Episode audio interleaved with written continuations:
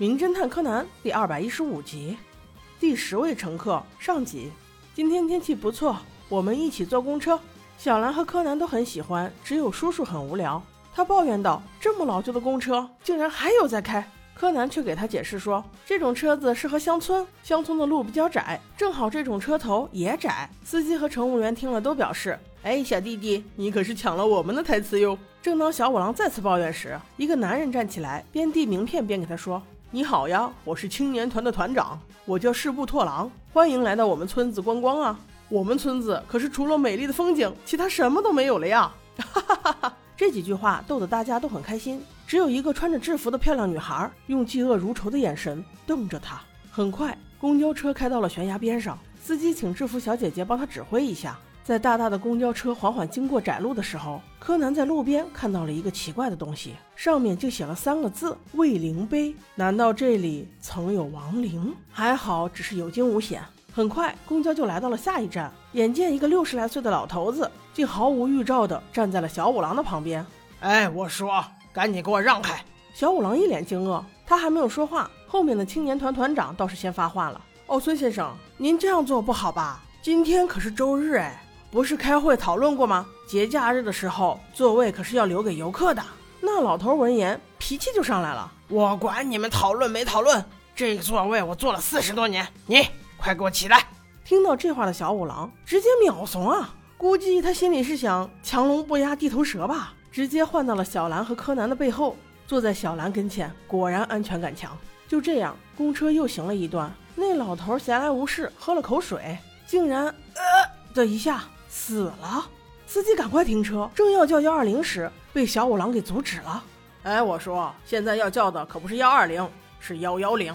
很快，一个小警员赶到，一看就是毛利小五郎的小迷弟，上车便说：“实在太荣幸了，能和小五郎一起办案。我只是新手，请多多指教。”小五郎倒也没推辞，直接说道：“还算你识相啊！”正在他没头脑的骄傲时，柯南已经发现了疑点：那死者的水杯有被人注射过的痕迹，凶手很可能已经下车了。仅凭这点线索，无从查起。小警员此时看到这个，突然间就狂躁起来，大叫道：“妈呀，这下完了！村子……”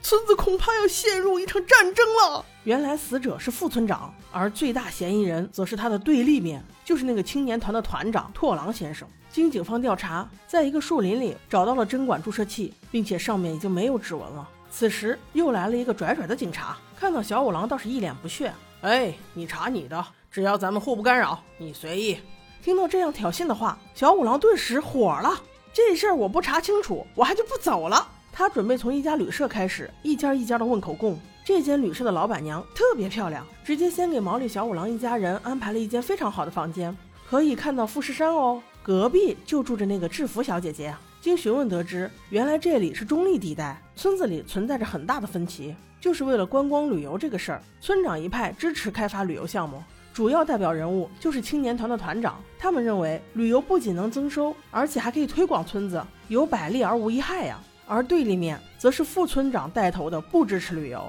因为他们已经发现一般的旅行者会给村子里面带来无限的垃圾，而且还会打扰村子正常的生活。最遗憾的是，此次死者就是副村长，而主要嫌疑犯就是青年团的团长。哎呀，我的妈！这哪是两个人之间的恩怨，这简直就是两派之间的恩怨呀！此时，那个一惊一乍的小警察又跑了过来，他说，在警局，两派已经水火不容了，村民们群情激愤。战火一触即发呀！当小五郎众人赶到时，差点形成了踩踏事件。要不是小兰一记暴击，事情恐怕也没这么容易停息。事后，小警官又跟柯南说道：“旅游事件只是根源，而表象就是公交车占位的事儿。反对派都认为公交车上有自己固定的位子，无论是否休息日，他们都不想让给别人。因此发生的冲突已经很多了。此时，村长刚好找了过来，他请小五郎帮忙解决这个案子。”尽快找到凶手，凶手是谁不重要，重要的是尽快让村子恢复平静。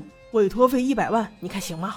小五郎一听一百万这三个字，想都没想就答应了，充满了各种热情去展开问讯工作。但是没想到的是，没有一家配合，问谁都问不出来情况，直接给他兜头浇了一盆冷水啊！他一个郁闷，想要自己出去走走。柯南却对小警察发出了灵魂疑问：叔叔，七年前的事情到底是怎么回事？小警察摸不着头脑啊。啊，这个我也不清楚啊，应该也是公交车事故啊，当时还死了两个人呢。柯南心想，反正你也说不清楚，算了，还是回旅馆吧。在旅馆里，柯南去找了制服小姐姐，她是车上的售票员，她应该知道的。可是制服姐姐却也说她不知道。与此同时，老板娘听到了他们的对话，却把手里的碗给打了。喂，看来这是一个知情者，所以之后柯南就一直缠着他。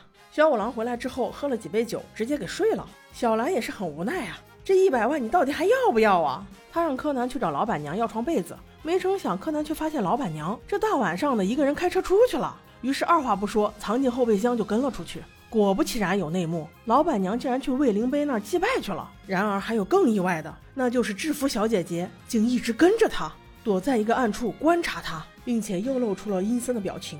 随后，老板娘又来到了一个神社。与此同时，小兰也出来找拿床被子就拿不见的柯南，也来到了神社。那个小警察巡逻也到了神社，真是都约好了吗？在神社集合。就在这时，听到了一声啊！就在柯南循声赶去的时候，又听到了一个女声啊！柯南用脚都能听出来，这是小兰的叫声。于是慌不择路，那小兰会怎样呢？又是谁死了？我们下集再说。